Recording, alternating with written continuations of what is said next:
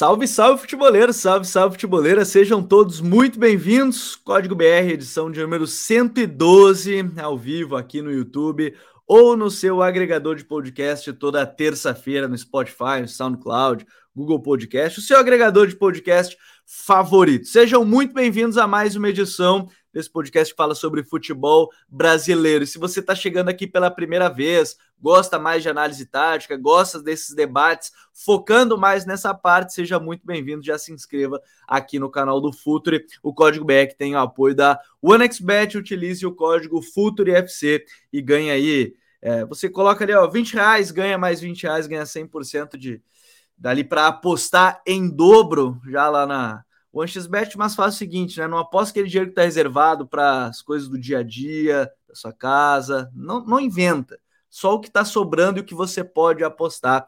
Faça parte aí, seja parte da família da OneXBet, a maior casa de apostas do mundo. Hoje, muitos temas importantes, entre eles são Paulo Dorival Júnior, né? Tá bem, tá evoluindo, cinco vitórias em nove jogos, não perdeu ainda o Dorival. Permanência do Mano Menezes no Internacional, o Soares decidindo o clássico e sendo uma peça-chave para a equipe do Grêmio, e o Corinthians com o Luxemburgo, que vai tentando se encontrar, mas ainda não venceu na competição, perdeu no último momento, no último lance para a equipe do Flamengo. Ao meu lado hoje, Raí Monteiro, tudo bem, Raí? Seja bem-vindo.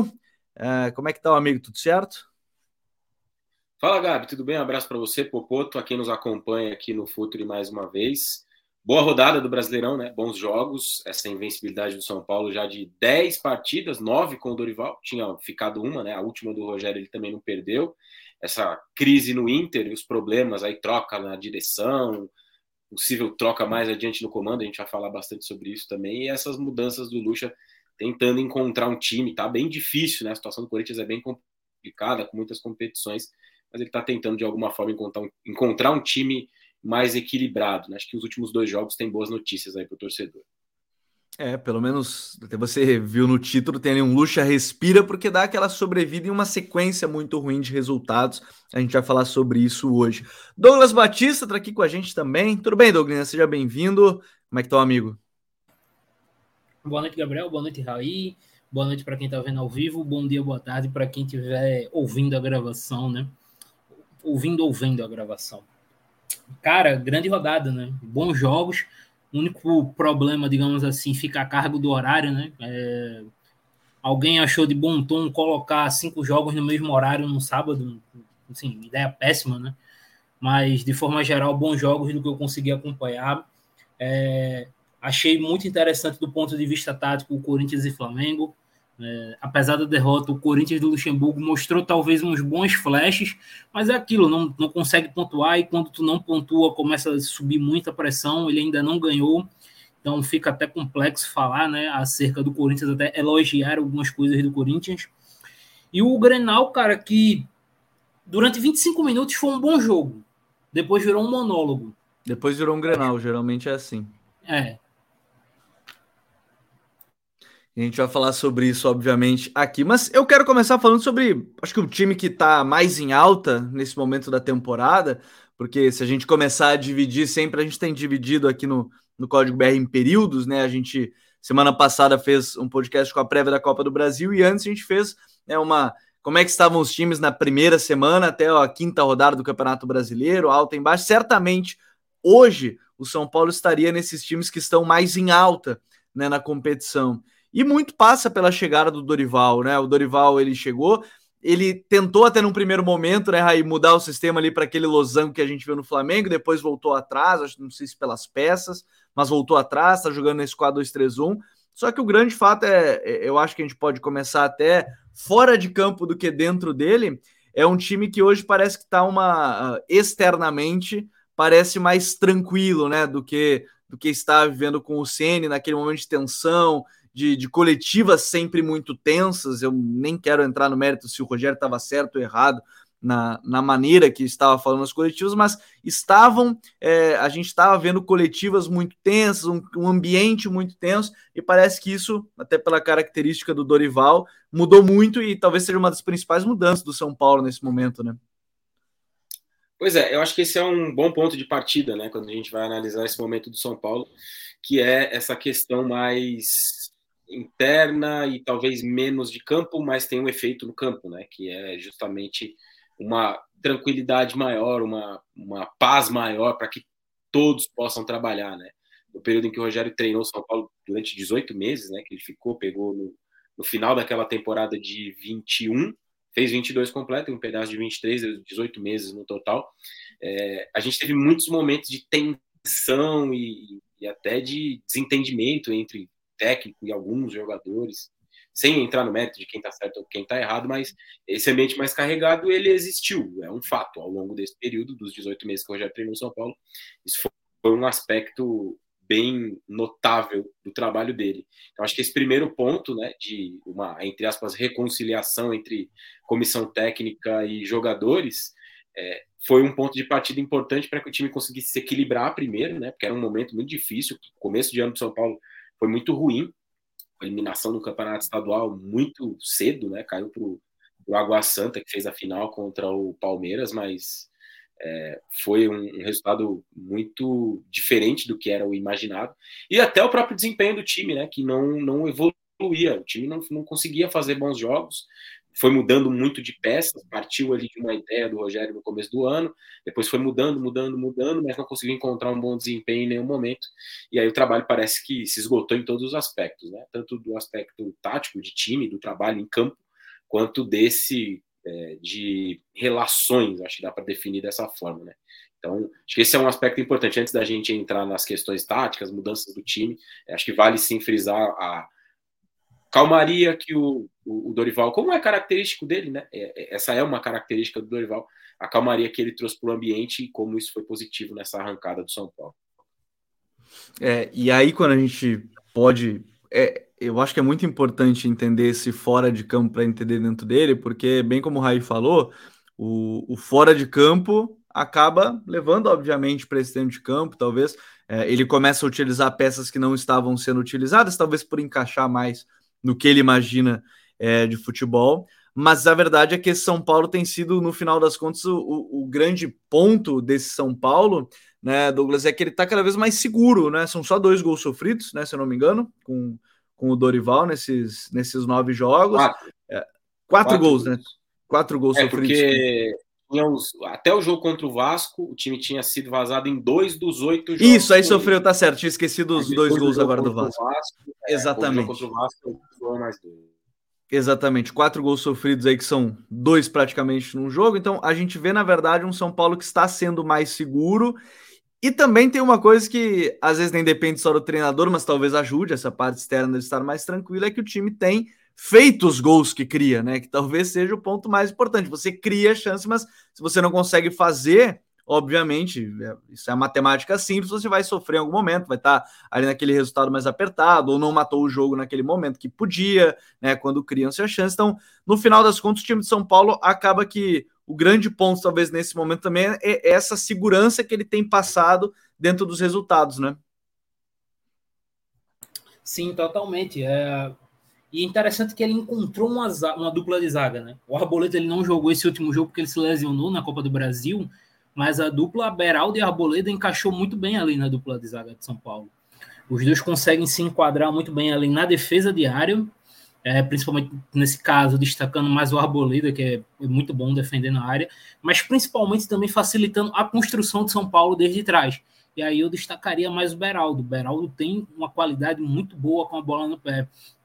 Então, a partir do momento que o Dorival encontra esses dois ali juntos é, e eles começam a render, a equipe cresce de, de, de rendimento, porque a dupla de zaga vinha sendo um, um percalço ali, inclusive do próprio Ceni. Ele tinha o Arboleda ali como um nome unânime, mas o próprio Diego Costa, que jogou bem em alguns momentos, tinha seus momentos de falha, como outros zagueiros. Teve o Ferrarese que se lesionou, né? foi um cara que encaixou bem, mas teve lesão. O Alan Franco ainda em processo de adaptação.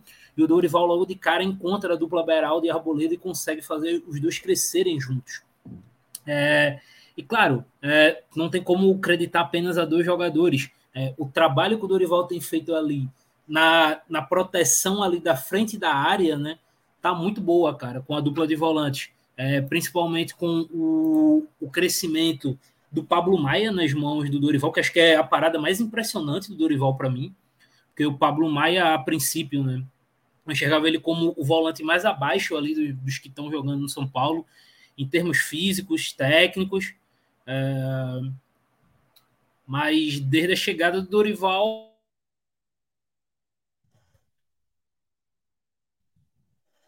É, e nesse ponto, aproveitando já essa questão do, dos jogadores, ou já que teve uma queda com, com o Douglas, é, essa questão dos jogadores que, obviamente, não fala de um ou outro só especificamente, é, até depois trazer aqui um recado também que a gente recebe, é que o, o, o Dorival, talvez, na principal mudança estrutural, já que a gente está falando de jogadores, mas a gente pode falar de uma questão estrutural, o principal ponto talvez seja justamente essa forma de atacar onde os pontas podem sair do seu setor, o Michel Araújo principalmente, sai da esquerda, vem para dentro, vai para o lado onde está a bola, principalmente o Michel, né? O outro lado acaba ficando mais aberto dependendo de quem estiver no setor, mas acho que estruturalmente, se a gente for falar de uma principal mudança, é essa, né? Nesse, nesse time do Dorival em relação ao São Paulo. É, até voltando um pouco mais atrás, né? É, você falou lá no comecinho e no começo deste tópico, eu me peguei mais na questão da mudança de, de ambiente, né? Mas quando a gente olha para o campo e as mudanças feitas entre é, as mudanças feitas pelo Dorival no time, né? A gente enxerga lá no primeiro jogo contra o América o Losango, que ele usou no Flamengo, e, e, um pouco do jogo contra o Ituano, que foi o segundo jogo dele, jogo da Copa do Brasil. Ele usou um pouco também, mas ali já tinha algumas variações. O Alisson é, acabou se tornando titular e, e aquele jogo marca a mudança para o 4-2-3-1, que tem esse detalhe que você cita. Pelo menos um dos jogadores de lado, né? Um dos pontas com essa liberdade de movimentação. Então pode ser, foi o Michel Araújo contra o Corinthians, por exemplo. No final de semana ele usou o Nestor aberto pelo lado direito, também com essa uhum. liberdade para se aproximar do Luciano, para infiltrar na área, para chegar, para jogar mais próximo do Caleri, para jogar atrás do Caleri. Então esse tem sido um detalhe, esse jogador, esse um dos pontas mais solto, né? O outro ponta sendo o jogador que fica um pouco mais aberto, que faz a diagonal, que é jogado de um contra um que pode ser o Marcos Paulo, por exemplo, que pode ser o Alisson, que até tem uma característica de recomposição maior. Eu acho que um outro detalhe importante, pegando um pouco do que o Douglas estava falando, é exatamente essa questão da dupla à frente da defesa. Isso também trouxe ao time mais solidez. Quando a gente observa um recorte de nove jogos com o Dorival, o time passar sem ser vazado em seis desses nove, tem muito a ver com essa mudança. Porque com o Rogério, a dupla de meio campo era Rodrigo Nestor e mais um. Rodrigo Nestor e Mendes, Rodrigo Nestor e Pablo Maia, Rodrigo Nestor e Luan em um, um ou outro momento. É, Gabriel Neves teve pouco espaço no começo do ano, foi um jogador recuperado pelo Dorival, tinha ido bem com o Rogério, é bem verdade, na temporada passada, em um outro cenário, né? É, eu até tive uma vez a oportunidade de perguntar para o Rogério, num, num, dia que estava trabalhando no Morumbi, depois de um jogo, é, tive a oportunidade de perguntar para ele sobre o Pablo Maia, e ele me disse que ele preferia usar o Pablo Maia como um primeiro volante quando tinha três zagueiros, porque na visão dele, o Gabriel Neves tinha uma capacidade de marcação menor do que outros volantes que ele tinha no elenco, uhum. mas compensava isso com a qualidade de passe. Então, ele jogando como primeiro volante à frente de uma linha de três, eles, na visão do Rogério, é, o, o, Gabriel Neves se sentia um pouco mais seguro. Então, esse foi um, era um detalhe da visão dele em relação ao jogador. Quando o Dorival faz essa mudança e passa a jogar com dois homens de mais capacidade de marcação, qualidade para jogar também, mas mais capacidade de marcação, o time cresce e ganha mais solidez. Então, acho que hoje a dupla de volantes, entre aspas, gosto de definir com esses termos, mas a dupla de homens que joga à frente da defesa do São Paulo é Pablo Maia e Gabriel Neves. Às vezes o Luan joga, o Mendes ficou um pouco para trás nesse primeiro momento, que é até uma, uma coisa que pode ser perguntado, o Dorival pode explicar por que, que ele perdeu tanto espaço. É um bom jogador, jogador de Copa do Mundo, que fez uma boa Copa, né, pelo Equador, perdeu bastante espaço, mas ele, uhum. ele tem fixado esses jogadores com, que misturam capacidade de marcação e qualidade de passe. Porque o Nestor, como um, um segundo homem de meio campo, ele era um jogador mais frágil sem bola, mais frágil na marcação, no combate, na tentativa de desarmar. Então, muitas vezes o time ficava exposto. E, muitas vezes o time tinha a linha de quatro, ou os, os, dois zagueiros mais um lateral e um homem à frente da defesa. E com isso, ia permitindo, ia dando espaço, permitindo finalizações dos adversários. Então, acho que essas duas mudanças, né? O ponta com boa capacidade de movimentação, que a gente citou aqui, pode ser Michel Araújo ou Nestor ou outro, e essa questão dos dois homens à frente da defesa são dois dos, dos pilares do trabalho do Dorival no São Paulo. Eu quero aproveitar aqui o Ricardo Leonardo Nogueira, que mandou um super chat para a gente, então muito obrigado ao Léo Nogueira, que além de Maia e Neves, Caio Paulista faz bons jogos, ele traz aqui para a gente, só para destacar que em breve a gente vai ter umas novidades bem legais aqui no canal, primeiro porque a gente atingiu a marca dos 100 mil inscritos e a gente está preparando algumas, alguns conteúdos exclusivos que a gente vai começar a trazer por aqui. Então, obrigado ao Léo. E aí, trazendo esse destaque, você falava até, né, Douglas, essa questão de jogadores individualmente que foram é, melhorando esse desempenho da equipe. Imagino que a gente possa entrar muito nessa lógica, né? O Dorival conseguiu adaptar bem o modelo dele a potencializar esses jogadores, né? Sim, é, eu acho que o principal exemplo, como eu vinha dizendo, era o Pablo Maia. O Pablo Maia foi um cara que melhorou muito. É, foi um cara que evoluiu em, em, todos os setores, principalmente com a bola, né? O Pablo Maia era um cara muito burocrático, então ele tem começado a arriscar um pouco mais com o Sene. Mas acho que um, um jogador que está ganhando o seu papel de importância, é, não como titular, não acho que ele vai ser titular, apesar dele ter sido titular no último jogo, mas que vai ser um cara que vai terminar entrando e ter, o seu participa ter sua participação na rotação, foi talvez o grande algoz da saída do Rogério Senna, que foi o Marcos Paulo. Porque nos últimos jogos o Marcos Paulo tem entrado e tem tido suas participações em gols. É, por exemplo, contra o Sport ele faz um gol e dá uma assistência, uma bela assistência. Contra o Vasco eu não lembro se ele chegou a ter uma participação em gol, mas ele estava o tempo todo pegando a bola ali no último terço, errou muito, é, muito porque ele tenta arriscar algumas coisas muito diferentes, mas assim, é, para um, um jogador que vinha sendo assim uma carta fora do baralho, muito pela questão comportamental dele, ele se colocar como uma opção, principalmente vindo do banco, pode ser uma opção importante para o São Paulo. A gente sabe que o São Paulo ele sempre teve um elenco com muito gargalo, né? um elenco muito curto, então a partir do momento que você libera uma opção é importante. Mas, para além disso, cara, o Raí citou o Nestor. É, eu queria destacar a forma que o Dorival usa o Nestor, né? Porque ele tem testado várias formas o Nestor. É, no primeiro jogo, ele bota ele naquele trio de meio ali, é, desse losango, né? Nesse último jogo aí contra o Vasco, ele atua como um meia pelo lado direito, um meia bem avançado. É, fez gol, né? Puxando um contragolpe. Então ele vai testando o Nestor em várias funções do campo e ele vai correspondendo, ele vai crescendo o rendimento, o nível desse jogador, que é muito bom. Então é, é, muito do que a gente sempre falou do Dorival, né? Que é o carinho dele com os jogadores jovens. Ele é um cara muito bom desenvolvendo esse tipo de jogador. Aqui eu já, já citou quatro: Beraldo, Pablo Maia, Marcos Paulo e Nestor. E assim, num período tão curto de trabalho. Ele é um cara que é muito bom desenvolvendo esse tipo de atleta. E aí eu volto a repetir o que eu falei aqui no primeiro dia. É, no primeiro dia, após confirmação do Dorival, que é não sei se vai ter as condições físicas, porque é um jogador que acaba se machucando muito por ter uma estrutura frágil. Mas na mão do Dorival, eu acho que em algum momento o Rodriguinho vai começar a ganhar espaço para valer nesse time de São Paulo, que é um meio-campo talentoso. São Paulo, talvez a, a, figura que mais falta em São Paulo seja desse 10, né, desse meia de ligação. E o Rodriguinho ele tem esse talento, tem essa qualidade. E aí, com um cara como o Dorival dando espaço para esses jovens, esses jovens crescendo, talvez em algum momento ele comece a usar o, o Rodriguinho. E aí, só um jogador que a gente terminou não citando, né? Até para a gente não se alongar tanto sobre o São Paulo, mas que merece muito destaque, porque muito desses jogos sem tomar gol do São Paulo, principalmente dos primeiros, passou por ele, é o Rafael. O Rafael tem feito jogos muito bons, muito seguros, fazendo defesas de nível muito complexo, né? De uma complexidade muito alta. E é até interessante, porque o Rafael ele foi um cara que, digamos assim, entre aspas, escolheu ser reserva a carreira toda, né? É, no Galo e no Cruzeiro, ele sempre teve, sempre demonstrou esse potencial para ser titular em alguma equipe, é, mas sempre de boa, né? Tá ali, cada um faz a sua escolha. E aí, agora, para valer mesmo, a gente tá vendo o Rafael ter uma sequência na carreira e ele tá mostrando que realmente é muito bom goleiro ali debaixo das traves. É, e o time tem, acho que a segurança realmente passa, passa por esse ponto. E até tem análise aqui no canal, para quem quiser depois acompanhar. A gente fez uma análise desses primeiros jogos aí sobre o comando Dorival, que a gente explicou um pouquinho mais aí com, com os vídeos e tudo mais, para quem quiser acompanhar. Só clicar no link aqui na, na descrição desse vídeo. Dentro disso, a gente sai, a gente se mantém em São Paulo, se bem dizer, porque o Corinthians agora está apostando, mudou pelo menos para esse jogo contra o Flamengo para esse 4-4-2. E o Luxemburgo acho que foi uma das primeiras coisas que ele falou na coletiva, até, ah, não sei se vocês vão falar, no caso para os repórteres, mas a gente mudou o sistema, falando, e eu achei muito interessante essa parte da entrevista, porque ele fala assim, eu comentei para vocês que o Roger e o Yuri formam uma boa dupla, mas é, e que a gente não pode ter tomado oito gols pelo lado esquerdo, porque o Roger é muito bom atacando, mas defendendo não. E aí ele complementa para mim com a frase que define muito bem o que ele pensa sobre futebol, que é eu preciso me virar para encontrar uma forma de, de fazer o Roger e o Yuri jogarem juntos.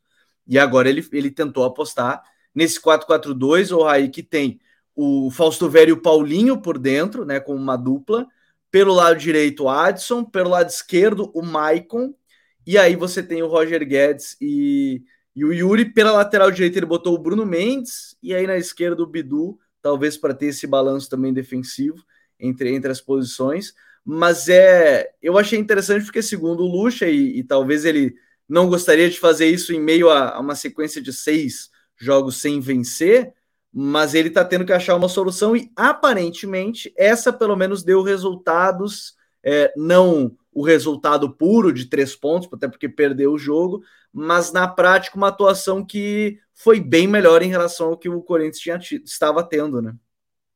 Pois é, o Corinthians até teve chance de ganhar o jogo, né? Em vários momentos, principalmente no comecinho ali do segundo tempo, teve algumas é, boas oportunidades. Eu estava até pegando aqui para ver e procurar qual foi a última vez que o Corinthians passou um jogo sem ser vazado. Foi no jogo contra o Remo da Copa do Brasil, que o técnico ainda era o Cuca, né? Foi o segundo, o segundo jogo do Cuca no comando do Corinthians. Depois, na entrevista coletiva, ele entregou o cargo. É, então faz bastante tempo, né? Desde que o Luxemburgo chegou, não teve nenhuma, nenhuma vez essa possibilidade. E me parece muito claro que esse é o primeiro. Esse é o primeiro ferimento que ele está tentando estancar, que é um time que sofre gols todos os jogos, de diversas formas. Gol de bola parada, muitos gols pelo lado esquerdo da sua defesa, porque ali reside um problema. É, é muito difícil a gente aqui, né, de longe, à distância e podendo errar, é, dizer o que eu vou dizer agora, mas vou dizer mesmo assim. É, eu acho muito difícil você jogar com o Roger Guedes como um ponta do lado esquerdo no, no futebol. É, o Lucha mesmo já disse, o Lucha deixou claro isso aí é. também, né? E com as exigências que o futebol de hoje tem. Porque muita gente acha que isso é bobagem e tal, não sei o quê, mas é uma demanda do futebol atual. Os caras que jogam pelos lados, eles precisam ajudar um pouco mais no trabalho sem a bola. Né? E é, ele falou isso mais de uma vez, só que na primeira vez que ele falou isso, que foi depois do jogo de estreia dele, né, contra o Independente do uhum. Vale, contra o Spade por 2x1, ele falou isso, e, e, naquele jogo o Yuri Alberto entrou ao longo do jogo, né? Ele não foi titular, se não me falha a memória, ou foi no jogo contra o Fortaleza, não me lembro agora.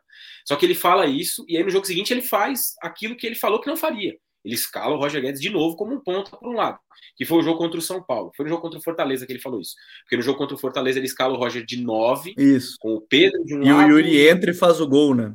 Exato, e orienta ao longo do jogo e faz o gol, e ele fala isso, que é difícil escalar os dois, porque o time fica desequilibrado e fica mesmo sem a bola, porque o Roger Guedes não volta, não trabalha sem a bola, e aí é uma questão dele com o jogador ou do jogador, enfim. É, o Roger Guedes não trabalha sem a bola, só que ele fala isso no jogo contra o Fortaleza, e no jogo contra o São Paulo ele escala o time desse jeito, e o que acontece? Sai um gol exatamente no corredor esquerdo, no lance que o Roger Guedes volta até a intermediária e larga o lance. E aí o Rafinha faz uma tabela com o Wellington Rato, se não me engano, Vem o cruzamento para trás do Michel Araújo, que era, a gente estava falando anteriormente do São Paulo, aquela peça que, que tinha mais liberdade de movimentação né, entre os meio-campistas. O, o, o Michel Araújo vai lá e faz o gol. Então, esse foi um diagnóstico inicial que ele fez, depois fez, e depois em campo ele escalou a coisa diferente. Esse, e contra o Galo ele, ele repetiu, né? Porque contra o Galo ele está jogando com o Roger Guedes de um lado, Adson do outro e o Alberto como nove.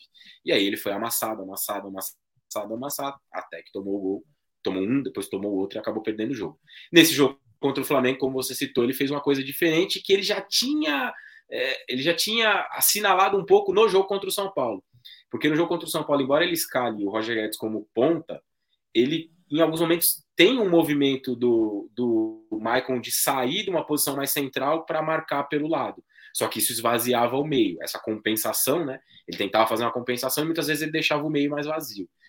Dessa vez, não. Ele partiu para o jogo assim. Ele tinha o Maicon de um lado, ele tinha o Adson do outro, Paulinho, de novo, como um 5, né? Diferente do que ele foi na, na quarta-feira, no jogo contra o Galo, porque na quarta-feira ele foi um 5 com dois homens à frente dele, dois pontas e um atacante. Nesse jogo ele foi um 5, mas lado a lado com o Fausto Vera. O que também dá a ele é, uma dá ele uma faixa menor de campo para cobrir. E aí ele pode usar a experiência, a qualidade que ele tem, enfim. É, eu quero ver mais vezes o, o, Paulinho jogando nessa posição. O jogo do domingo foi mais agradável né, de ver o Paulinho exercendo esse papel do que na quarta-feira contra o Atlético. Quero ver mais para saber se vai dar certo ou não. É, tendo a acreditar que tem mais chance de dar errado do que dar certo, mas o campo pode me desmentir ou não. Mas de fato é um time que parece caminhar para um, uma direção de um pouco mais de, de, um pouco mais de equilíbrio, sem abrir mão do talento dos seus dois homens de frente. Mais adiante, quando o Renato Augusto voltar, será um outro problema para ele administrar, para encaixar os dois ou três, como ele vai fazer é, com esse time. Mas eu acho que o jogo do domingo, embora o Corinthians tenha perdido, e perder é óbvio que é sempre ruim, porque o time não se move, está na zona do rebaixamento, continua com a campanha péssima, marca poucos gols, sofre muitos.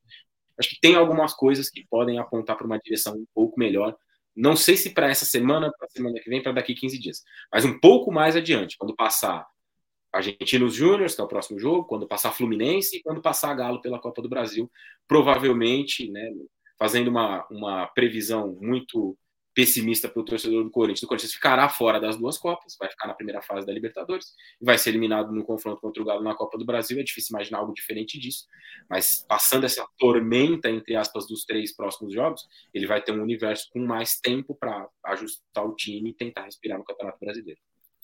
É, até porque o, o, grande problema é que nessa sequência de jogos não tem muito sossego, né? Você tem valendo vaga para a próxima fase da Libertadores e valendo vaga para a próxima fase da Copa do Brasil, com jogos difíceis, né? E, enfim, aí você tem que ter o resultado e, e tudo mais. E, e, depois quero tocar até nesse ponto do Renato Augusto, porque para mim é uma grande dúvida também, porque é, quando o Renato joga, ele fazia essa compensação pelo lado esquerdo, volta e meia era o Renato, volta e meia era o Roger. Só que nenhum dos dois faz tão bem neste momento da carreira. O Renato já fez em um momento da carreira, mas isso na época o de Bayer Leverkusen assim, dele. Né? É, exatamente. Com o Lázaro ele variar, porque era um losango e tudo mais. Mas assim, o Renato não vai aguentar mais fazer isso, o Roger já não faz. É, mas eu quero tocar no ponto do Paulinho ainda, o Douglas Paulinho, porque achei interessante, acho que é, é uma ideia de tentar fazer algo, é, porque o Lucha, querendo ou não, tem, tem uma coisa que também fica clara, que ele gosta de jogador bom tecnicamente.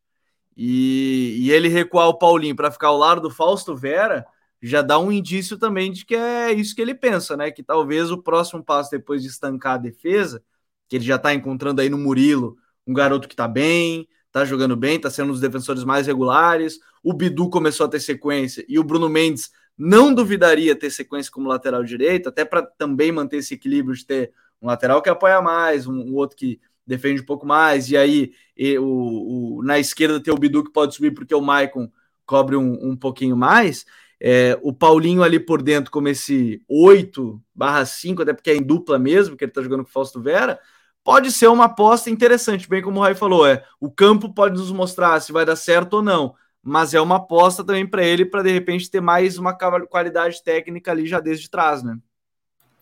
Sim, é, acho que primeiro eu queria comentar o, o fim do, do comentário do Raí, né, da fala do Raí, que ele fala que após esses três jogos aí de. É, basicamente três jogos eliminatórios para o Corinthians, né? Na Libertadores e, no, e na Copa do Brasil, especificamente os dois, né? É, na Copa do Brasil, literalmente um jogo eliminatório, na Libertadores não é um jogo eliminatório, mas é como se fosse, né? É um jogo que vale ao Corinthians ficar vivo ou não. É, a grande questão é, e depois desses três jogos, o Lucha teria mais tempo. A grande questão é, a gente não sabe se ele vai ter esse tempo. Porque o Corinthians ele já entra numa zona de pressão muito grande, são seis jogos sem vencer. E aí, nesses nove jogos, se o Corinthians lá, ganha um, ele ganha um de nove, é uma pressão gritante em cima dele e que a gente vai falar mais na frente mas que não aconteceu hoje, mas todo mundo sabe que em breve vai ter um outro nome no mercado que o Corinthians tentou. Eu não sei se o Lucha vai ter esse tempo futuramente. Então, pois ele, é. mesmo, ele mesmo não pode nem pensar em dizer, pô, posso ir testando aqui nesses três jogos e daqui, um tempo, daqui a pouco eu vou ter esse tempo. Porque ele sabe que é uma chance até considerável dele, mesmo ele ganhando esses jogos, dele não ter esse tempo. Ele vai começar a subir muita pressão em cima dele. Mas pegando no campo, é, eu gostei da ideia do Paulinho com, com Vera, Primeiro porque o Paulinho é um cara muito inteligente né, em campo. A, a mobilidade não é a mesma, não, não é a explosão, tudo dele teve uma queda, né? Diversas lesões, né? Principalmente a última, é, idade também. Mas é um cara muito inteligente se movendo dentro de campo. Ele sabe fechar espaço, ele sabe atacar a bola, então facilita ali e melhora a defesa pelo meio do Corinthians. É, claro que teve o, o percalço do Flamengo, né? O Flamengo jogou com muito jogador atrás da linha da bola. O Flamengo tinha pouca gente no meio-campo ali perto do gol. Tinha o Gerson e às vezes o Vitor Hugo ali quando ele subia mas tanto Pulgar quanto Thiago Maia ficavam muito atrás, então tinha pouca gente na frente ali, o que também ajudou e facilitou. É, mas também a gente não pode negar o bom trabalho defensivo dos dois. E para além dos dois, ter o Maicon ali como esse meia pela esquerda ajuda, né? Porque o Maicon ele que faz, era o Maicon que fazia essa questão de fechar o espaço ali com o Vera pelo meio. E aí tu ter esse cara também ali pelo lado esquerdo, tu mantém é, na marcação pelo teu lado, quando tu tá com a linha baixa, um cara que vai conseguir cobrir um espaço bom do campo, um cara que vai conseguir acompanhar, que vai deixar o Bidu um pouco mais protegido. Eu achei, achei que o Lucha fez uma saída bem inteligente para esse jogo contra o Flamengo. De forma geral, acho que aquele quarteto de meio campo é um quarteto que encaixa bem, né? O Watson como esse meia mais agressivo com a bola, mais um contra um, do drible, é, e principalmente a liberdade que o Roger Guedes tem. Roger Guedes, é, o, o Raiz citou muito essa questão dele sem a bola, que realmente não existe, né? Mas ele com a bola e com liberdade, ele é muito bom, cara. Ele é muito talentoso. Ele não, não é aquele Roger Guedes do início de carreira no Criciúma e no Palmeiras que tem que percorre, sei lá, 40 metros em pouquíssimo, um pouquíssimo espaço de tempo, extremamente do um contra um. Não é mais esse Roger Guedes, ele é um cara um pouco mais cerebral, né? É um cara que participa mais de gol. E tenho gostado, gostei do que vi dele nesse sentido. Porque aí tu deu espaço para esse cara que tem sido o melhor jogador do Corinthians nos últimos meses, essa liberdade para ele e deu peças para jogar junto, né? Porque mantém o Yuri Alberto ali mesmo em uma fase, tem o Adson por perto, tu tem o Bidu chegando muito na linha de fundo, que é um cara extremamente é, que ataca muito, que ultrapassa muito, e tu tem o Maicon, ali. O Michael ele não é um cara que vai participar direto, dando assistência, fazendo gol, mas ele é um cara que te ajuda muito rotacionando a bola, invertendo uma bola de lado, mantendo a posse de bola, acelerando o jogo. Por mais que o Corinthians não seja uma equipe que fique muito tempo com a bola, é, quando tem a bola, o Corinthians vai fazer o máximo para trabalhar ela bem para chegar no gol. Então você tem um cara como o Maicon ali ajuda. O, o ele vinha testando o Wesley, né? O Wesley que é um cara muito mais de um contra um, um jogador muito mais agressivo. Então, ele tem agora um cara um pouco mais cerebral, um cara que tenta é, dar mais passes, um cara que arrisca mais com a bola nessa questão de passe, enquanto o Wesley era um cara muito mais do drible, é um cara de outro tipo de situação de jogo. Então, eu gostei de forma geral do Covinho do Corinthians. É, o problema foi quando começaram, começou a mudar, né? Quando o Corinthians começou a fazer mudanças, caiu, caiu consideravelmente o nível do time e aí o Flamengo foi melhorando, foi encurralando mais. É, e assim, é, esse ponto eu acho que é muito interessante da gente, da gente tratar, porque o que o Douglas falou, acho que encaminha muito bem essa questão do tempo, né, do, do Lucha. Tudo isso, tudo que isso que a gente está falando vai se caminhar para a parte do tempo. Ele vai conseguir adaptar a peça X, Y, dar mais tempo para um jogador ou outro. E, e desde o início do ano, desde a temporada passada, a gente sempre falou, né? Ah, o, o Corinthians é um com o Renato, outro sem, e ele ainda tá sem o Renato, né? E não sabe, não, confesso que eu não sei qual é a expectativa da volta do, do Renato agora, Raí.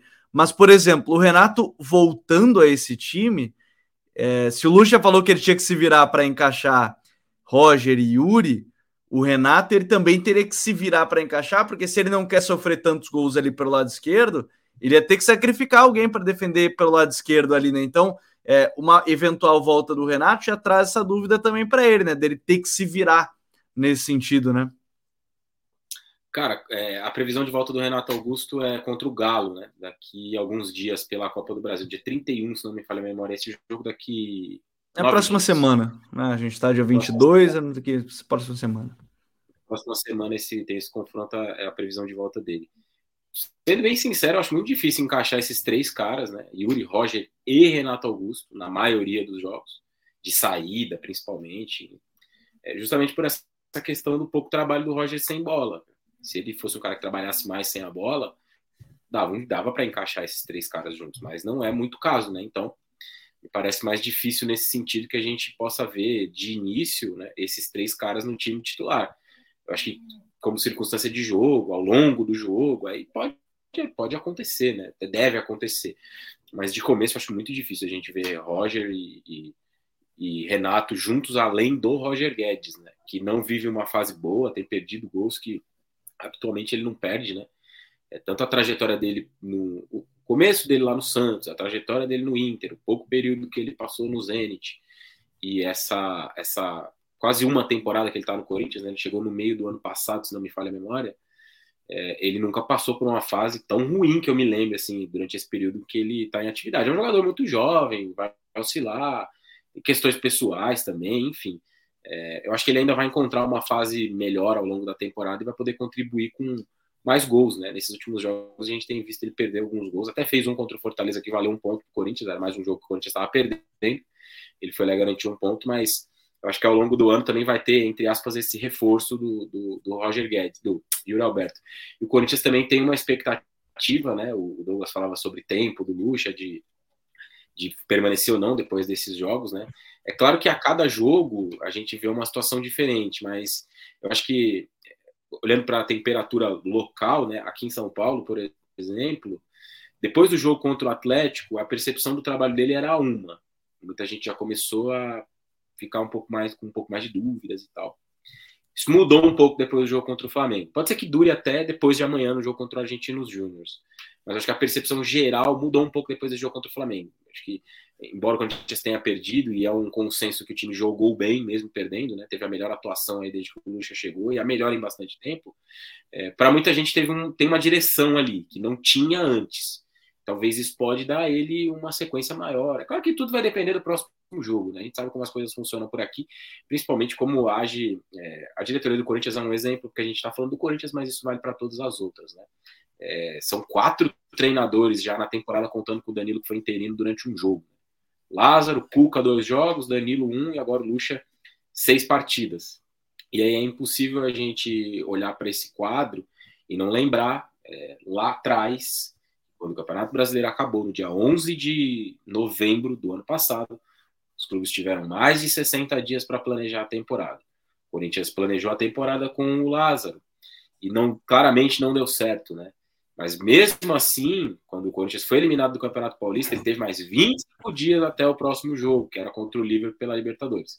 Um trabalho que muito claramente não tinha caminhado no Campeonato Estadual, que tinha poucas perspectivas de melhorar, é, ele foi mantido. Então, não dá para a gente tirar também o tamanho, a responsabilidade que a direção tem nessa temporada trágica que o Corinthians faz até aqui, porque é, essa, ela é muito, muito grande da direção.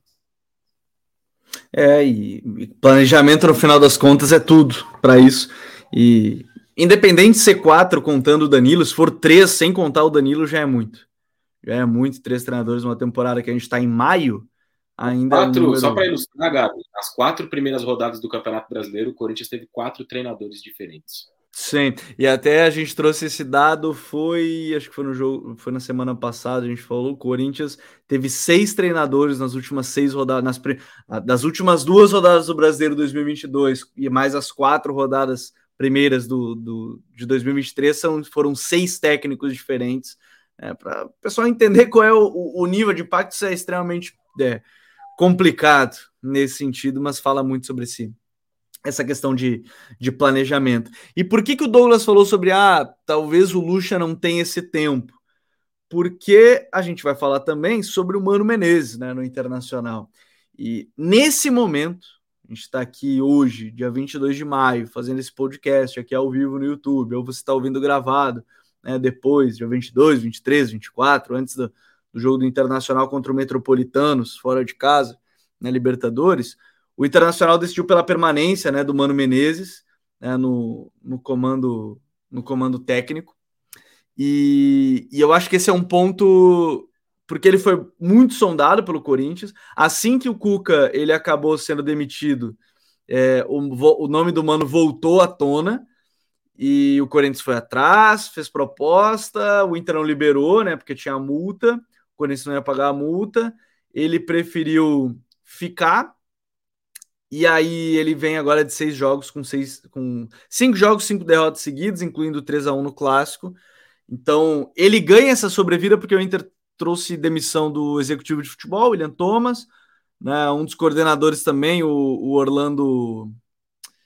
Me fugiu o sobrenome agora, e eu já trago certinho. Orlando Ribeiro, não?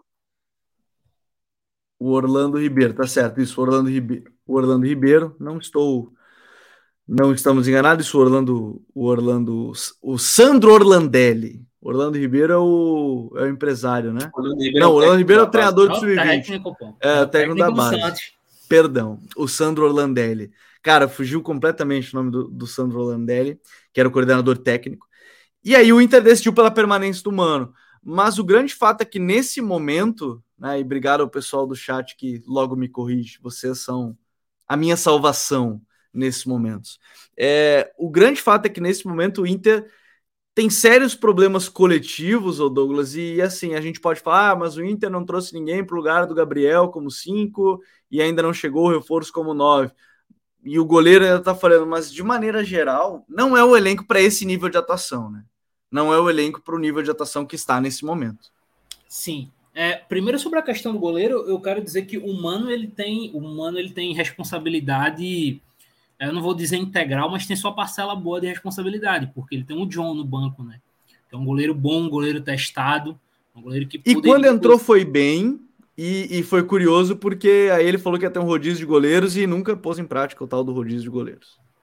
Exato, então sim, o Mano tem a sua parcela de culpa. E algumas decisões, pensando individualmente em nomes, é, são bem questionáveis. Por exemplo, a gente pega no clássico ontem, ele foi com o Rômulo e não com o Igor Gomes na lateral direita. Sendo que o, próprio Igor teve boas atuações já nessa Série A. Mas a partir disso, passando para a parte coletiva de forma geral, é, o Inter é um time que defende muito mal a entrada da área. É, eu entendo a, a fita assim do problema de pô, não ter um camisa 5 sem um Gabriel. Beleza, eu entendo isso mas é muito vulnerável, cara. Os adversários precisam de pouco para ultrapassar e entrar na entrelinha do Inter ali e ficar frente a frente com os zagueiros. A dupla de zaga do Inter está sempre muito exposta. É, falta pressão na bola, sabe? Falta agressividade nesse ponto. É... E no ataque, eu sinto que o Mano ele meio que tá perdido, assim, Gabriel, no sentido de ele não sabe muito bem o que ele quer fazer, porque ele entrou muito naquela onda de, pô, vamos colocar Pedro Henrique e Wanderson e ficou forçando a dupla Pedro Henrique e Wanderson nas extremidades até não dar mais. E aí ele vai com talvez a melhor dupla, para mim a melhor dupla, é, que é Wanderson e Maurício. E aí nesse jogo ele já troca para Pedro Henrique e Maurício, sendo que o Pedro Henrique, é sempre bom destacar, mesmo sendo extremas é, do um contra um, o Wanderson e o Pedro Henrique eles são bem diferentes em característica. O Wanderson é um cara que corta mais para dentro para criar jogadas, dar o último passe, tanto que ele é o líder de assistências do Inter na temporada, ainda, se eu não me engano. E Sim. o Pedro é um cara muito mais de entrar na área e finalizar. Então, ele meio que não sabe muito ainda o que ele quer, sabe? Ele muda muito. É, o Luiz Adriano ainda não encaixou e ele segue insistindo. Então, ele parece estar muito perdido assim no que ele quer. Acho que a única certeza constante que a gente tem no Inter é ali que o Alan Patrick vai jogar e beleza. O resto vai no, do que o Mano quer, do que o Mano vai amanhecer no dia. E isso é meio problemático, a gente nunca sabe o que esperar do Inter. Eu acho que o Mano ele recebeu essa sobrevida e é, é, a, fam é a famosa sobrevida que a gente não sabe, que você não vê futuro, a menos que o Mano aponte uma mudança muito radical nesse time. É, o apontamento até desse, nessa nesse momento é, é mais a, a parte física, né? O Mano então, falou sobre o João Lourenço, né? Que é o preparador, preparador físico, e porque perdeu. E é curioso, essa parte de preparação eu não gosto de entrar muito no mérito, mas é que é curioso, porque ele foi muito elogiado aqui, que era o Flávio Oliveira, muito elogiado aqui pelo trabalho físico no Inter, e no Corinthians ele foi agora e ele toma porrada até não dá mais, não é mais preparador, né? Aí o Inter tenta trazer de volta. E, e vejam como é algo muito peculiar de, de contexto, assim, o funcionamento. Às vezes vai bem, às vezes vai mal. No Inter ele foi muito bem. Teoricamente, é, até depois a gente pode falar um pouquinho mais sobre essa, essa questão, acho que a agressividade defensiva que o Douglas falou, eu quero tocar ainda nesse ponto. Teoricamente, o Mano ele, ele ganha essa sobrevida, mas agora, ó, é, a gente, e, e, pelo que eu tenho de, de, informação do que eu vi, de que li, de, de pessoas que foram trazendo, é que ah, o, o Alessandro quer esperar os reforços poderem jogar com o Mano Action Larangues. O Ener Valência, a informação que eu tenho, está encaminhado também o negócio. E agora tem a informação também que o Cuejar estava fechando. Sobre... Só que até eles chegarem, o Raí, também é uma questão de tempo, né? Você tem que recuperar sem eles para depois aproveitar eles, né? É, e o Inter também tem uma situação como 15 times né, da primeira divisão dessa temporada de três competições. E, e, numa situação. Na Libertadores é uma situação mais tranquila, né? Embora o time não seja o líder da chave, líder é o nacional.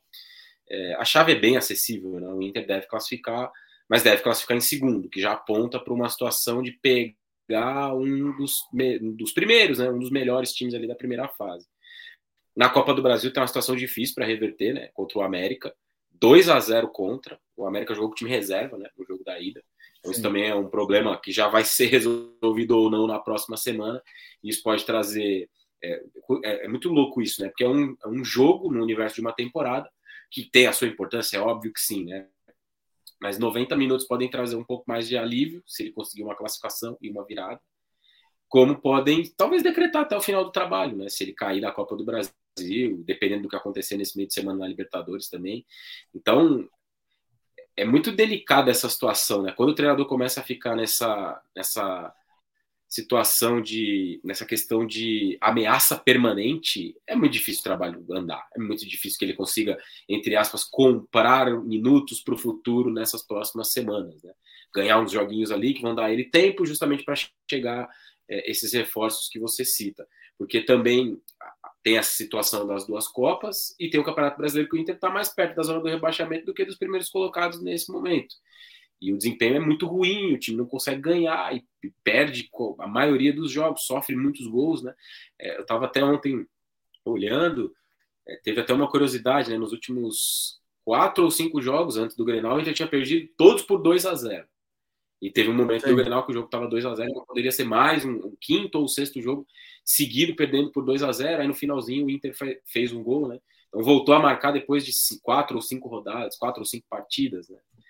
E tem um problema de contundência. Vários jogos o Inter começa muito bem contra o Nacional, começou muito bem, empilhou chances, fez um gol, tomou o empate. Depois faz 2 a 1 um, toma o empate de novo.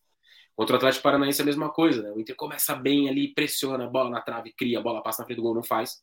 E aí na reta final do jogo acaba sofrendo um gol, depois o outro perde o jogo por 2 a 0 né? Então, é um time que tem muita dificuldade para fazer um gol, sofre muito para fazer um gol e toma um gol muito fácil. O Inter toma gols com uma facilidade muito grande. E aí tem um pouco disso que o Douglas falou também de características dos jogadores, né? A frente da defesa muito desprotegida, por uma questão de característica.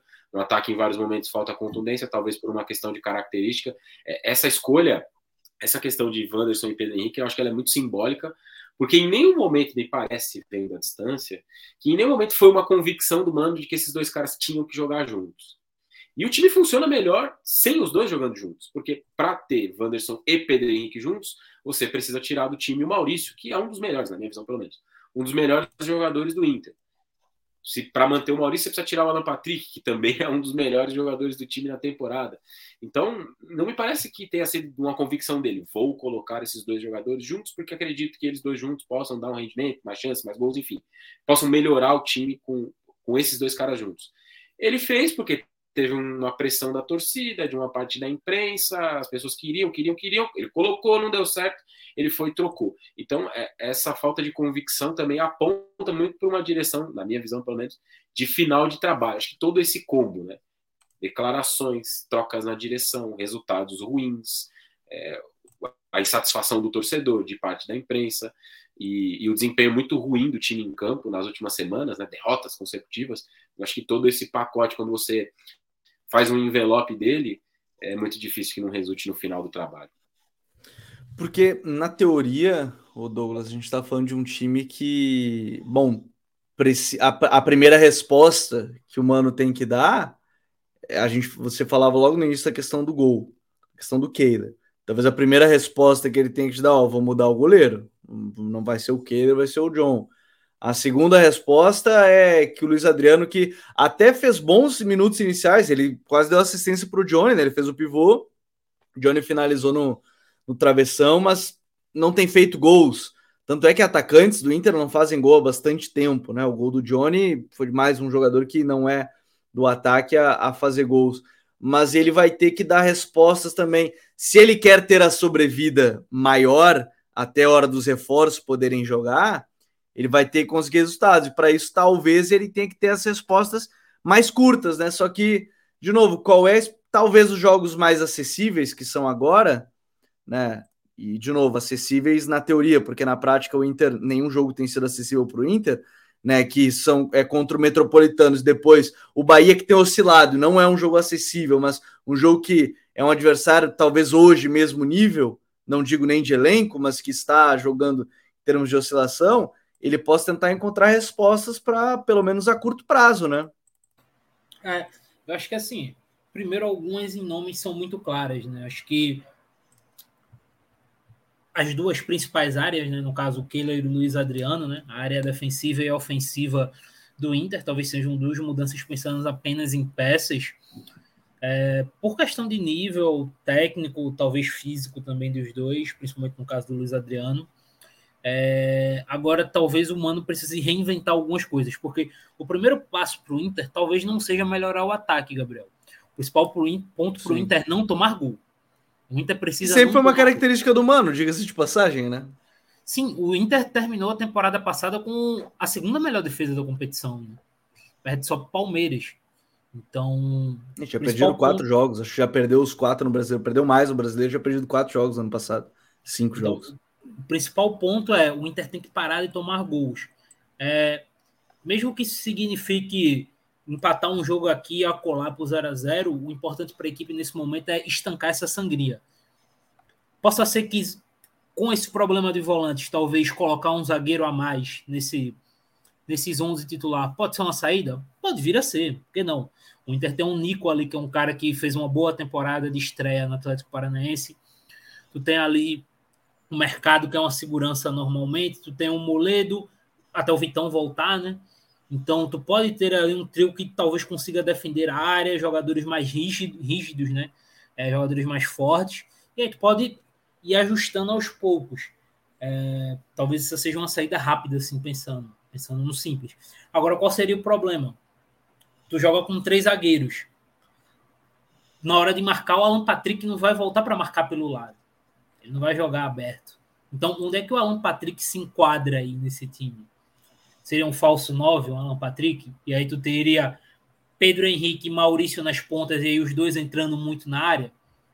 Pode ser uma saída, mas aí talvez seja uma saída muito complexa para a situação atual do Inter. Então. E que é... ele fez no galchão e que quando pegou adversários mais pesados não conseguiu sobreviver tanto sem um 9, né? Foi com o Pedro é... Henrique de 9. Exato. É... Mas talvez o, o ideal seja manter essa estrutura só que aí reformular totalmente o ataque. No caso, você mantém o Alexandre, o, o Alan Patrick, abre o Wanderson, abre o Maurício e aí você volta o Pedro Henrique para 9. Porque o Inter vai ter que começar a entender que o Inter não vai poder demorar muito com a bola, não vai ser um time que vai criar e passar muito tempo, tempo com a bola. Até certo ponto, uma situação parecida com o Corinthians, que a gente falou agora, né? O Corinthians teve 30% de posse de bola ontem e que talvez você precise quanto mais esses tipos de caras, né? Como o Maurício, como o Wanderson, que são caras rápidos, mais criativos e que conseguem entrar na área, e o Pedro Henrique, que é um cara que entra muito na área e tem essa agressividade. Então, talvez você ter esses três ao mesmo tempo em campo, junto com o Alan Patrick, que é um cara mais criativo, que encontra esse passo em profundidade, possa ser uma saída interessante para o Mano. Pensando nesse a curto prazo. É, não sei se é, jogando assim, qual seria a saída para ele defensiva. Mas pode ser uma forma dele pensar e ajustar essa equipe. É, pode ser um, um, modelo. A gente vai que acompanhar agora o que, que, nos espera nesses próximos jogos aí de ver de observação com, com o trabalho do Mano. E para a gente falar também do outro lado dessa vitória impactante aí do Grêmio, é, o Renato testou o sistema com três zagueiros mais uma vez, já tinha usado contra o Palmeiras mas que jogador é Luiz. Não que a gente precise elogiar tantas vezes que a gente já conhece, né? O Luiz Soares, mas o impacto dele é muito grande, né, Raí? É um, é, é um jogador que acaba sendo impactante quase que por si só, né, por lances como, como o próprio golaço que ele fez, da assistência, e, e não por acaso tem sido o melhor jogador do Grêmio no ano. É, ele tem entregado esperado, né? Muitos gols, alguns golaços como esse, como o do jogo contra o Cruzeiro, né? No meio da semana. E tem salvado um, um time que não para é, não para meu espanto tem muito pouco coletivamente, né? Não me surpreende que o Grêmio do Renato Gaúcho tenha muito pouco coletivamente, porque é, pelo treinador que tem. Mas ele tem salvado o time, né? Tem feito gols, tem sido importante, o impacto dele é absurdo, né? Muito grande. O, o, não sei se o Grêmio vai insistir nessa ideia de jogar com o seu Renato, melhor dizendo, vai insistir nessa ideia de jogar com os três zagueiros. Acho difícil, até pela característica, né? Pelas características desses três jogadores. É, eu até gostei inicialmente do desenho lá do Campeonato Estadual, quando ele tinha o. era o time com pontas, mas que não tinha pontas, né? Que ele tinha três jogadores uhum. ali atrás do Soares que se movimentavam bastante por dentro, né? O Vina, o Bitelo e o outro, o outro me falha a memória agora, o quem completava essa linha de três armadores. Cristaldo. Cristaldo, exatamente. Atrás do Soares. Aí ele tinha um pouco mais atrás o Carbagem, o Vila Sante, que são jogadores de boa qualidade de passe, de saída para o jogo, né? É, então eu gostei dessa ideia inicial no campeonato estadual. Parece que mudou um pouco, né, de lá para cá, e o Grêmio evoluiu um pouco, né, nesse campeonato brasileiro eu de cabeça assim não consigo me lembrar de grandes atuações que o Grêmio tenha tido, não. É, não fez grande jogo contra o Palmeiras, por exemplo. Contra o Palmeiras, não, desculpa, contra, contra o Palmeiras, obviamente que não fez, foi um amasso. Mas contra o Santos na estreia, quando vence o jogo por 1 a 0 não foi uma grande atuação do Grêmio. É, esse próprio Grenal, né? O Grêmio foi muito eficiente no Grenal. Ele teve ali no primeiro tempo duas oportunidades, fez dois gols, o Kahneman é expulso e o jogo acabou. O Inter ficou com a bola, rodou a bola de um lado para o outro, mas sem muita criatividade, um problema de contundência que a gente falou um pouco. Acabou até tomando o terceiro gol, né, num contra-ataque.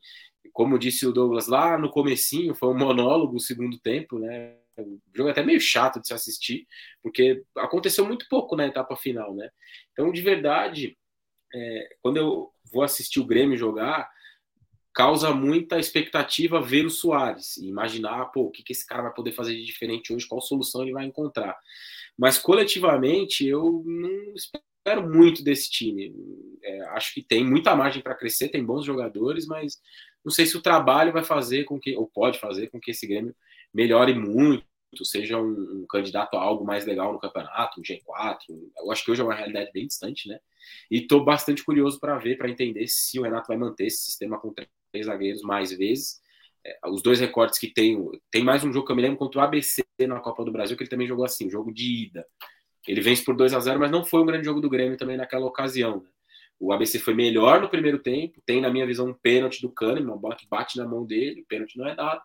E aí, no segundo tempo, o Grêmio consegue matar o jogo, né? Faz os dois gols e consegue matar o jogo. E aí faz aquele jogo muito ruim na volta, né? O Renato até fala que foi um dos piores jogos aí, sob o comando dele no, Grêmio. Tem um jogo contra o Bragantino que foi muito ruim também, 3 a 3 o Grêmio poderia ter perdido naquele jogo. Então acho que o time tem bons jogadores, tem margem para evoluir, mas o trabalho, pelo menos para mim até aqui, é, não dá muita perspectiva de que a gente vai ver um Grêmio muito mais forte coletivamente. O que a gente vai continuar vendo, tenho quase certeza, é o Soares decidindo vários jogos e marcando gols. É, uma coisa que acho que é importante ressaltar até desse jogo que envolve também o Soares, o Douglas, é que esse esquema com três zagueiros ele consegue liberar, mesmo porque essa trinca de meio que o próprio Raiz citou, né? Cristaldo, é, Vina e, e, Bitelo, com exceção do Bitelo, não defende tanto. Os três zagueiros, e aí tendo alas, talvez te ajude a descansar um pouco mais eles para tentar, de uma certa forma, um contexto melhor para criar mais chances para o Soares, né? Sim. É, e um ponto que vale destacar, Gabriel, é que, claro, que pode ter sido influenciado pela atmosfera de Grenal, né? É, principalmente no jogo em casa, mas os dois zagueiros do Grêmio pelos lados, o Kahneman e quem jogou aberto pela direita agora, que eu não lembro no primeiro tempo, estavam é, muito agressivos, cara. No sentido de saltar para pegar a bola ali no meio de campo, próximo à intermediária do Internacional, tanto que o primeiro gol sai de uma bola que o câmera, Kahneman recupera no, no, na intermediária, né? ele desarma o Maurício. E eles estavam fazendo com, com, certa frequência isso, saltar para pegar esse ponta, esse extremo do Inter recuando. é, essa agressividade pode ser até interessante, pensando nesse, nessa questão dos é, meias do, do, do, Grêmio não voltarem tanto. É, termina também tirando um pouco de sobrecarga do Bitelo, né? Porque tu citou aí que Cristaldo não marca tanto, Vina não marca tanto, e terminava que o Bitelo ele também tinha que voltar e cobrir um espaço de campo, né? Então agora o Bitelo ele também fica um pouquinho mais solto. É, Agora, destacar, cara, que esse sistema com três zagueiros talvez tenha dado, não diria sobrevida, mas o salto técnico de um jogador específico que eu não esperava, que foi o Vila Sante. O Vila Sante ele não é um cara tão bom com a bola, não é um volante criador, ele é muito mais um destruidor. É... Mas o Vila Sante ele começou a par... é, mas ele pisou mais na área, ele apareceu mais no último terço, tanto que fez aquele gol. É claro que o gol teve a questão do erro do Tauan Lara, mas ele apareceu mais na área, ele infiltrou mais, ele apareceu mais próximo ao gol. E isso é importante e interessante para o Grêmio. Porque o Grêmio ele termina sendo uma equipe que criava pouco e uma equipe que chegava com poucos jogadores na área, né? Que a transição do Grêmio também era demorada da defesa para o ataque. E aí ficava só com aqueles quatro ali homens de frente, né? O Soares e os três meias.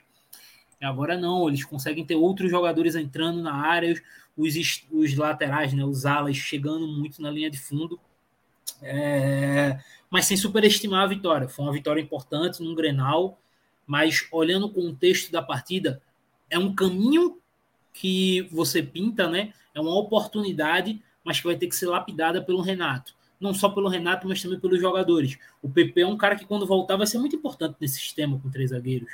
Então, a ver como é que o Renato vai ajustando essa equipe. É, vamos ver se ele vai manter ou não esse sistema com três zagueiros para a sequência da temporada. A informação que eu vi é que talvez ele venha testar, mas na próxima rodada já vai voltar a linha de quatro por questão de desfalques, né? O próprio Kahneman, né? Aí é por questão de, de número de, de jogadores que ele vai ter à disposição para defesa, ele vai apostar de novo numa linha com, com quatro jogadores. Mas a gente passou por diversos temas importantes aí da semana. Certamente agora esse meio de semana vai ser bem importante com os jogos da Libertadores. Tem um belo Atlético Paranaense contra Atlético Mineiro. É, jogos da Libertadores sendo importantes aí para para vários brasileiros, jogos da Sul-Americana, tudo isso a gente vai estar acompanhando de pertinho. E nessa terça-feira, já, já você pode estar ouvindo depois que saiu, né? Então, é, para quem está ouvindo depois, para quem está vendo ao vivo, nessa terça-feira tem análise sobre o Santos, né? Que está recuperando a competitividade, tendo um melhor desempenho nesses últimos jogos. A gente faz, fez um vídeo, estou é, lançando esse vídeo nessa terça-feira aí para falar um pouquinho mais sobre o tema. Raí, valeu, meu parceiro. Até a próxima. Valeu, Gabi. Eu que agradeço aí o convite mais uma vez. Um abraço para você, para o Douglinha. É sempre bom bater um papo de futebol com vocês. Um abraço a todos que nos acompanharam também. Até a próxima. Valeu, Raí. Valeu, Douglinhas. Até a semana que vem. Até a semana que vem, Gabriel. Valeu, Gabriel. Valeu, Raí. Valeu todo mundo que chegou até aqui. E vamos até semana que vem e façam as apostas de quantos treinadores vão mudar daqui até lá, porque dependendo do resultado aí dos meio da semana, tem uma galera aí que eu acho que tá no com a corda no pescoço, né? Nós citamos dois e tem outros aí que também vão ficar, independente do resultado. É, o pessoal tá na berlinda nesse sentido. Então, Obrigado mais uma vez, todos que nos acompanharam. Mais um Código BR. A gente volta na próxima semana, toda segunda-feira ao vivo no YouTube e terça-feira nos demais agregadores de podcast. Um grande abraço a todos e até a próxima. Valeu, tchau!